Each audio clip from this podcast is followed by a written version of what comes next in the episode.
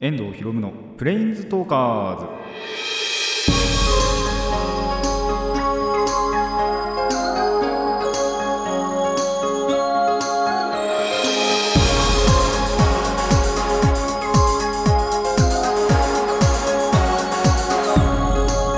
ラジオの前の皆さんこんにちは。遠藤博夢のプレインズトーカーズ。パーソナリティの遠藤博夢です。この番組はマジック・ザ・ギャザリングのプレインズウォーカーたちがさまざまな世界へ旅できるかごとくさまざまな話をしようという番組です。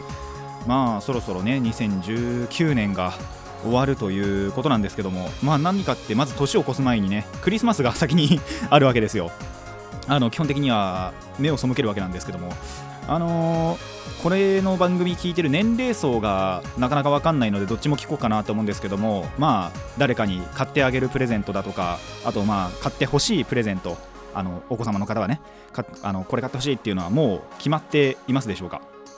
まああとはそういうプレゼントもあればあとクリスマスケーキですね。まあ買うご家庭買わないご家庭とあると思うんですけども。まあ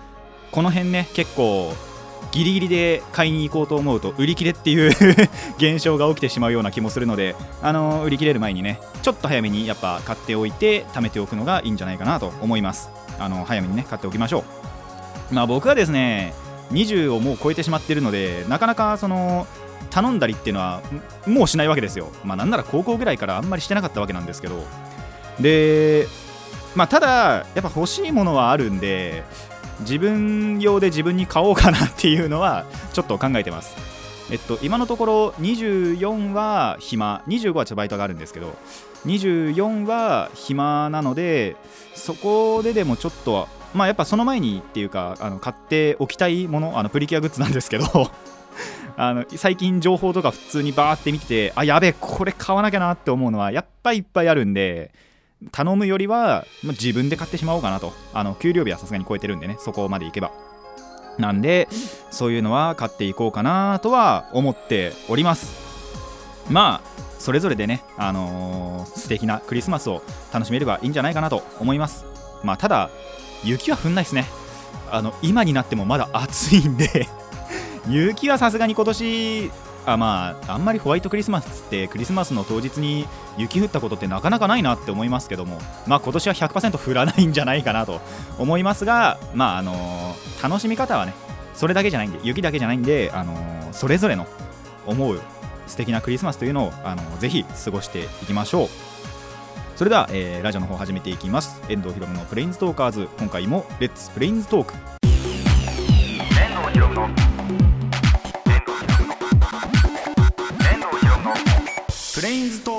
ズ。改めましてこんにちは。遠藤ひろむです。あのーまあちょいちょいこの番組で話していた旅計画あの青春18切符を使ってまあ岩手ぐらいまで行こうかなっていう話をしてたんですけどもまあやっぱりやめようかなって 今なってます。その時あの7割8割ぐらい行きてえなって言ってたんですけど残りの23割がちょっと来ちゃって、まあ、まずお金の節約っていうのが一つとあと、まあ、単純に時間が取れなかったんですよね。今月。あのーまあバイトが結構まばらで今入っててあんまりまとまった休みっていうのを取ってないわけですよ。先月ちょっとあったんですけど 結構休めたのが。ただちょ今月それがなくてまあちょっとねさすがにそのためだけに他の人と変わるのはちょっと嫌だなって思ってるんであのーまあ今回はちょっとパスしようかなと。ややってもいいんですけどね。まあ仮にやれてもちょっと近場になっちゃうのかなっていう感じなんでまあ岩手までは結局行けないなっていう。実際その計画立ててはないんですけどまあちょっと頭の中で構想してたのだと3日とか4日とか使っちゃうんですよ。なんでそうなるとまあ1週間とか休み取らないと無理だなっていうところもあって、えー今回はパスしようかなと思っております。でまあ青春18切符って一応1年を通してまあそのシーズンでのうちの1ヶ月とか使えるものとなってるんでで次のチャンスが3月から4月にその使える分のが発行されるわけですよ。なんでまあそこで休みが取れたらそこではまあ行こうかなとは思っております。もう本当これその時も次回もっていうのかな。もう、えーお金と時間によると。まあ絶対2月にすんごい額を使う予定があるんでそれ次第かなと。それとかあったりまあ他にのところとかで使わなければギリあの3月4月のあたりで行くんじゃないかなとは思います。まあそれはまた本当に近くになってで計画が練れたらお話ししようかなと。で実際にやってからやった後にあのー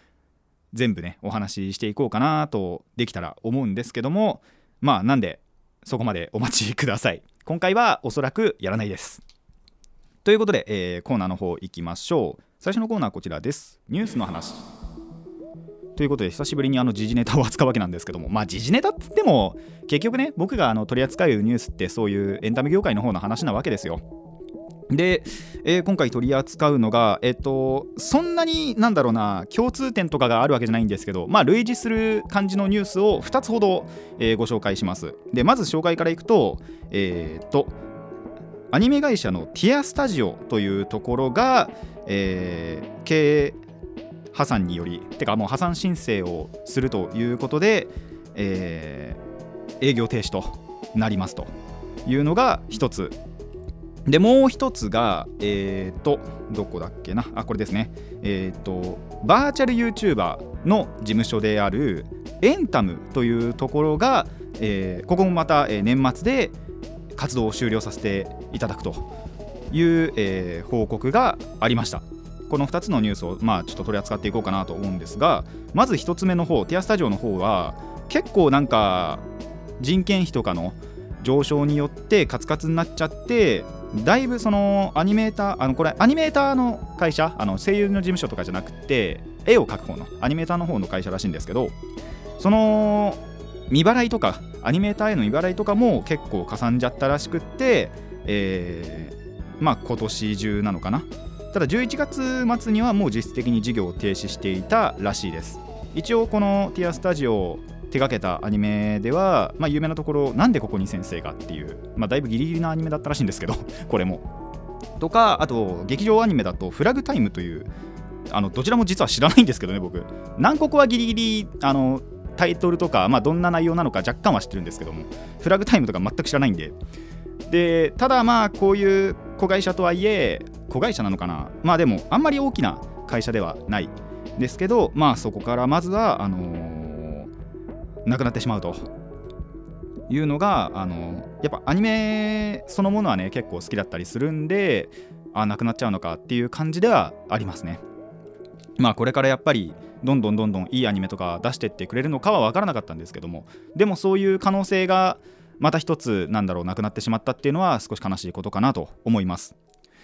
で、え2つ目のエンタムの方、えーとこまあ、そもそも VTuber っていうのを皆さんご存知ですかね？あのバーチャル YouTuber って言ってなんだろうまあヒカキンさんとかあとはじめ社長みたいな YouTuber ってあの現実の世界にいるじゃないですか。じゃなく本当にその電脳電脳空間っていうのかな、まあ、電脳世界っていうのかな？ネット上でのみウェブ上でのみ存在する、えーそこから配信をする YouTuber というのが、まあ、略してバーチャルの中の YouTuber で VTuber って言われるんですけどもその VTuber にもなんか事務所が どうもあるらしくってこれ知らなかったんですけど僕も。でエンタムっていうところには、えー未来あかりや、えー、猫宮ひなたというのがまあ大体有名なところの所属なんですけどもまあその会社会社っていうかまあ事務所ですね。が事業停止ということであのまあなんだろうな。僕あんまりやっぱり VTuber の方もそこまでその興味があったわけじゃないんですけど、まあ、まずその VTuber の会社があったのかっていうところが一つとそれがまあ知ったと同時にあの終わってしまうというところのでちょっとあの衝撃がね2つ同時に襲ってきたわけなんですけどもえっ、となんだっけな。あこれか。業界の動向の変化に伴ってあの事務所のサポートとかあのプロデュース体制っていうのが行き届かない点が多々あってでその所属タレントの活動を制限してしまうっていう可能性が生じると判断して、まあ、あくまでもフリーとかで自由にやらせていこうかっていうので事務所そのものは、えー停止するらしいです。まあなんであの活動そのものその VTuber のまあでも数人やっぱ辞めてしまうっていう人もいるらしいんですけどあの残る人はフリーで、まあ、自由にこれからやっていくのかなとこれからのなんだろう活躍も見ていけるっていうものではあるんですけどとにかくねこの2つの、まあ、会社まあ結構そのエンタメ業界っていう中では通じてるわけじゃないですかやっぱり。なんでそこが一気にそのなくなるっていうのがエンタメ業界的に結構痛手なのかなと思いました。で、まあ、ここから僕の意見なんですけども、まあ、やっぱそのそうなるとも限らないですしこれはさすがに考えすぎだなっていうのも思うんですけども、まあ、やっぱこういったところからその全体的にガガガって衰退していっちゃうんじゃないかなっていうのは個人的に不安なところではあるかなと。まあさすがにねやっぱその考えすぎじゃないかっていうのは思うんですけども。ただまあありえない話でもないわけじゃないですか。でちょっと前にあの京アニの事件もありましたしそれに続いてでこの本当に短期間っていうか同時ぐらいでこの2つの会社がその営業停止っていうのを聞いたのであの実際発表も確かそんぐらいだったかな同じぐらいだったと思うんですけどっていうことがあるのでまあちょっとやっぱ不安になるなと思います。まあただやっぱエンターテインメントっていうかこういう娯楽あのアニメーションの世界とか、まあ、VTuber はまた違うかもしれないんですけどそういうのってやっぱりその皆さんが楽しんでで応援してくれるっていうのが、あのそういうのがあってこそのそういう業界かなって思うので例えばやっぱ最近だとあのネット配信とかっていうのも増えてるじゃないですか。まあ僕もアニマックスとか使ってますけど。ただそれだけだとやっぱり、あのこういった今回のようなねことっていうのが起きていっちゃうのかなと。まあ VTuber の方の事務所はまた違うと思うんですけどそれはあの事務所側の方がまあ他あのちゃんとその下のっていうかタレントには自由に活動してもらおうっていうことではあるんですけどただまあ前者の方のティアスタジオの方とかっていうのはやっぱり皆さんの応援がもしかしたらちょっと足りなかったのかなっていうところもあるのでまあ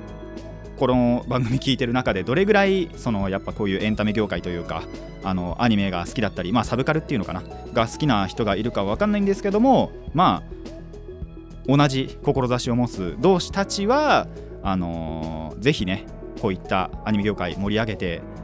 いけたら一緒にね盛り上げていけたらいいんじゃないかなと思います。ということで以上ニュースの話でした。遠藤ひろむのプレインズトーカーズ。続いてはこちらです。最近の話。さあ最近の話ということであの僕が最近見てて、まあ、ハマったっていうか、まあ、ハマってはいるんですけどあの面白いなって思った、えー僕としては珍しいバラエティ番組の方をご紹介していきたいと思います。あの、まあ、最近で言うとおすすめの話とかとねちょっとかぶっちゃうところもあるんですが、まあ、興味を持ってくれたらぜひ、えーご視聴ください。でまず一つが、えーマツコの知らない世界」あの火曜日の9時から TBS でやってるんですけどもこれちょっとなんか最近やっぱ面白いなって思ってきてまあそのマツコさんが知らないっていう名目でそのゲストの人がなんかその1個テーマ持ってきてそれについてすっごい深いところまで行く。あの半分この番組とちょっと似てるような ところもあるんですけどまあそういえー、とそれでトークをちょっと展開したりとかあとマツコさんになんかそのテーマのもののおすすめをしたりとかっていうのの、えー番組なんですけどまあ大抵のことをやっぱりそのマツコさんが知らないっていう名目で持ってこられるんですけどあの視聴者の大半も知らないと思うんですよやっぱり大多数も。知らないことなんでやっぱ見てるこっちとしてもへーってなるんですよね見てて。でその聞いて。いうのがへーってなるのがあの興味ない話じゃないですけどまあでもやっぱり自分があんまり触れてこなかった話っていうのがいっぱい出てくるじゃないですか。出てくるんですよ。それでもやっぱ見入ってしまってちょっとその興味が湧いてくるっていうのがこの番組の魅力かなと思います。でまたその出てくるゲストっていうのが個性豊かなんですよね意外と。あのー本当にその道一筋でやってきたっていう人とかもいればまあなんかと併用してあのーやってる併業してやってるみたいなっていうのもあるのであのーただもうその本当に一つのテーマに対してすごい深いところとかあと本当最新の情報とかもすごいあの教えていただけるわけですよ。えっとちょっと前1個あのこの収録のまあ一つ前にやってた回だとクリスマスケーキのことだとかまあ本当にその最新っていうかなんなら季節もののネタでありただそのクリスマスケーキもその昔と違って今だとなんかイチゴが高騰してるらしくってそのイチゴに代わる違うフルーツを使ってるとかっていう紹介があったりあとブッシュドノエルの話もしてましたね。とかあとまあ年を越してからたこ揚げとかやるじゃないですか。なんでそのたこ揚げの特集っていうのもやってたんですけどまあなかなかクリスマスケーキはまだしもたこ揚げってなかなか最近でやってる人いないじゃないですか。小学校とかでもやってんのかな。って分かんないんですけどなんでそのそういったところに改めてその興味を持てるっていうのは、えー面白い番組なんじゃないかなと思いました。あのーまあこれからもまた見続けていこうかなと時間がちゃんとある日は 見ていこうかなと思っております。でもう一つが、えー秘密の県民賞。こちらは、えー木曜9時の、えー日テレで木曜9時から日テレでやってる番組ですね。あの日本には47都道府県ありますけどその県の特,、あのなんだろう特産品だったりとかあと、まあ、地元のやつとかあと、まあ、県民性の違いなんかをカミングアウトしていくという番組なんですけども、まあ、今言ったようにそのやっぱ各都道府県ごとのご当地のご飯っていうのももちろん魅力的なんですよ。まあ、なんなら半分ぐらい僕その目的で見てるんですけど あのどれもこれも美味しそうなんですよね結構。で、あのー行きたくなっちゃうんですよ。今だと、まあ、ちょっと前に結,、まあ、結構前かな？1ヶ月ぐらい前だと思うんですけどラーメン特集なんかもやっててああどこのラーメンも美味しそうだなっていうのはやっぱり思いました。あの食べに行きたいなと 思いますけど。あのプラスそのそういう面っていうのももちろん魅力的なんですけどもっとすごいのが結構その都道府県によって人の性格っていうのがどうも変わってくるんですよ。なんであの日本人って47の性格があるような気もするんですけどもそれがまたあの興味深いなって思いました。ちょっと前やったのどことどこだったっけな？群馬とどこだ？茨城かな？だったか？長野かな？ちょっとその辺あんまり覚えてないんですけど詳しく。ただそれに本当にその1個なんだろう境界県の境界をまたぐだけで正反対の性格が存在しているっていうのがすごいなと。群馬県ってすごいアクティブというかあとギャンブルとかがすごい好きみたいな話なんですけどもう一方長野かなだからはすごいなんだろう厳格でというかすごい生真面目でっていうのが、あのーあるらしいです。本当にその境1個を越えるだけで違うっていうのがまた面白いなと思いました。でこちらあのースタジオにはプラスその20人ぐらいかな。あのーその県の代表の芸人さんがいらっしゃって、まあ、沖縄だったらガレッジセルだとか、あのー大阪だったら清志師匠だとか。であのいろんなゲストの方がいるんですけどまああの僕の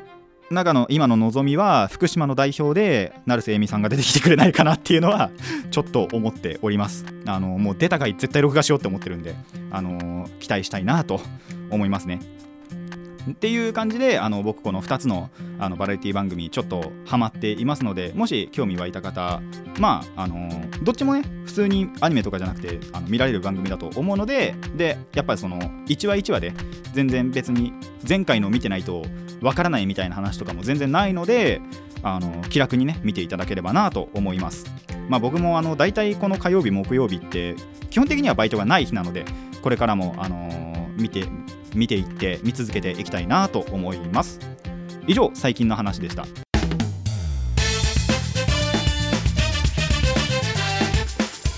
遠藤ひろむのプレインズトーカーズ。続いてはこちらです。久しぶりの話。あのー久しぶりにですね遊びの招集がかかりました。で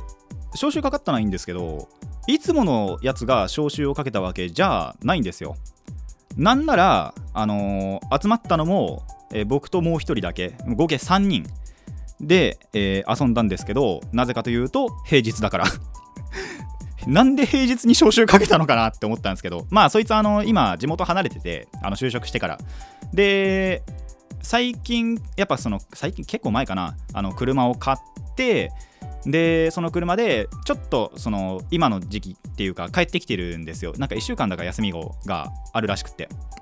でそのあまりにも暇すぎて平日に招集をかけると。そしたら暇なのは僕ともう一人しかいなかったんで、え3人でね遊んでまいりました。でまあどこ行くのって言ったらボーリングしようぜって言われてはってなったんですよ一瞬。いきなりどうしたと思って。それこそ、まあ、僕だってやっぱり室内で遊ぶことが多くて、まあ、ボーリングも室内っちゃ室内なんですけどあの、まあ、ゲームとかねアナログゲームだったりデジタルゲームだったりっていうあの家の中でできるやつが多かったわけですよ。で仮にまあどっかに行くにしてもあの熱海の話とかあったじゃないですか。もうそろそろ1年経つんですけど この熱海の話って。なんで結構前のあのこの放送を聞いていただければ分かるんですけども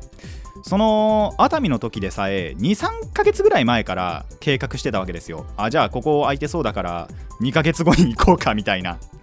ところとかはやってて、まあ、そういうのであればあの、まあ、心構えじゃないですけどあのあるじゃないですか。なんか外に行く、まあ、準備とかが。そういうのができたんでよかったんですけどいきなりもう明日ボーリングしようぜって言われちゃって。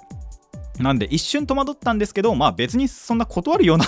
ものでもないんであのー、しかもねいつぞやのリベンジもちょっと兼ねているのであのいい機会だなと思って3人でねボーリングをしてきました。まあいつぞやのリベンジっていう話なんですけどあのいつだか忘れちゃったんですよね。ただあの友達同士の話じゃなくってあの僕のお母さんの友達との家族と行った時に僕すんごいその日あの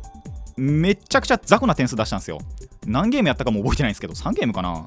ただ全然本当にあの全然スコアが出なくってなんなら妹にもスコア負けるっていうあの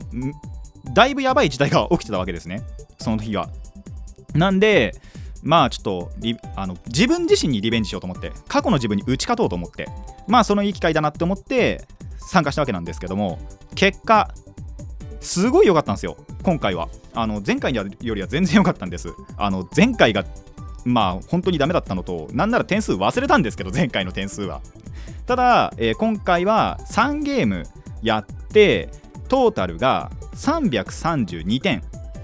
まあ、大体1ゲーム100点ちょっとぐらい取ってるかなっていうぐらいの、えー、点数になりました。でしかもそれこそ前回っていうのかな。まあその1つ前の時はストライクが多分1個も出なかったはずなんですよね。あのー、その日本当になんならスペアも出たかどうかあんまり覚えてなくて多分出したと思うんですけどスペアぐらいだったら。ただ今回に関しては結構すごくってえっと、ストライクが3ゲーム合計で12345回出てますね。ストライク6回のスペアが12345回ということで10ピン倒しが、えー、合計11回出てることになりました。でスコアも、えー、332と。まあ前の多分倍ぐらいいってんのかな。前が本当に弱すぎたんですけど。ただまあそれがね良かったなと思います。まあ結果は2位だったんですけどねその3人で行って。1位のやつがあの最初のうちはそうでもなかったんですけど第3ゲームになっていきなりターキー決め始めてあの本当にその3投最初の3投でストライクパンパンパンって出しちゃったんですよ。なんであこれはもう追い越せねえなって途中で諦めてまあでも一番ドベのやつがまた結構ドヘタだったんですよね。初めて初めてなのか分かんないですけど。初めてじゃないよな多分。っていう感じでまあとりあえずその332点で2位ということが良、えー、かったなと。まあ自分自身へのリベンジも果たせましたしまああと久しぶりにねそもそもボーリングもできてよかったなと。あなんなら久しぶりにあの友達と遊んでもたってのもまた良かった日だなと思いました。でまあ次回もしねこういう外で遊ぶ、あのー、機会があれば次はもっともっとね他の人数誘っあの数人誘ってあのラウンド1に行こうかなっては言っております。まあいつになるかは分かんないです。まあやっぱあの、またね楽しみにしたいなと思います。ということで以上、え、久しぶりの話でした。遠藤ひろむのプレインズトーカーズそろそろお別れのお時間になってまいりました。まあねエンタメ業界の方の話は本当にあのさらにね盛り上がって逆にねさらに盛り上がってほしいなと思います。ここから衰退していくんじゃなく本当にあの盛り上がっていってほしいので皆さんで本当に応援しましょう。まあ僕もなんだろうな。まあテレビはもちろん見ますしまあ VTuber の方はあんまり見ないんですけどもでもあのー、円盤もなかなか DVD とか買わないんですよね。なんでそういう面はちょっと危ないかなとも思うんですけどまあ東映は大丈夫かなみたいな。東映だったりとかトムスだったりとかトムスの方逆に見てんのかな。まあとにかく、あのー、もっともっと逆に盛り上がってってもっともっといろんなその作品やっぱ出してほしいなっていうのは思いますのでまあ貢献できていけたらなと何ができるのか 全然分かりませんけどまあアニメ見るってだけでももちろん十分いいだろうしあの DVD ブルーレイは映画だけは買っているので一応。そういったところで、あのどんどんどんどん潤していけたらなと思います。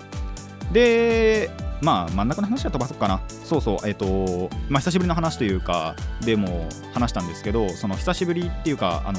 車を持ったやつってやっぱりこうなんだなって思いましたね。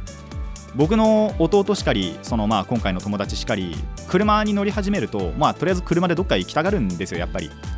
でその電車とかで行けないところってことであの小田原のシティモールですね。に、えーのボーリング場に行ってきたわけなんですけどもまあやっぱ人間ってこうなんだろうなって思いました。車持ち始めると車でしか行けないところ。でにまでやっぱ行きたがるんだなっていう。弟もそうです。あの今回のこいつもそうです。それが悪いとは言わないんですけどねもちろん。ただあの人間を知れました。僕はどうかな。まあ車運転する予定が今のところないのであんまり実感はないんですけども。で仮に仮にっていうかまあほんと最初の頃はちょっとは運転したんですよこれでも。それで行ったのが近くのクリーニング屋だったりとかあ乾燥機かなクリーニング屋っていうよりは。乾燥機行ったりとかあと駅にお母さん迎えに行ったりだとかそれぐらいしかしたことないんでそれでなんだろうどっか行くみたいのってなかなかなかったんですよね。でどっかに行こうとも思わなかったんですよ。なんでまあ僕は異端児なんだなと 思います。ただ皆さんあのやっぱ車ってね危ないっていうイメージ僕は先行してるんであれなんですけどまあそれ以上にあの便利なものなんでねぜひぜひ活用していってほしいなと思います。す。えこの番組ではお便りを募集しています。疑問や反論意見はもちろんのこと朗読してほしい作品も募集しております。どのお便りもラジキャスネットのメール送信フォームまでお寄せください。たくさんのお便りお待ちしております。それではまあ大体次回ですかね。もうこの次回が2019年最後の放送になるわけなんですけどもあのー放送っていうかこの番組そのものはね別になんだろう終わるわけではないのでまた来年もね楽しみにしていただければなと思います。それでは今回はここまでといたしましょう。遠藤ひろむのプレインズトーカーズここまでのお相手は遠藤ひろむでした。また次回もレッツプレインズトーク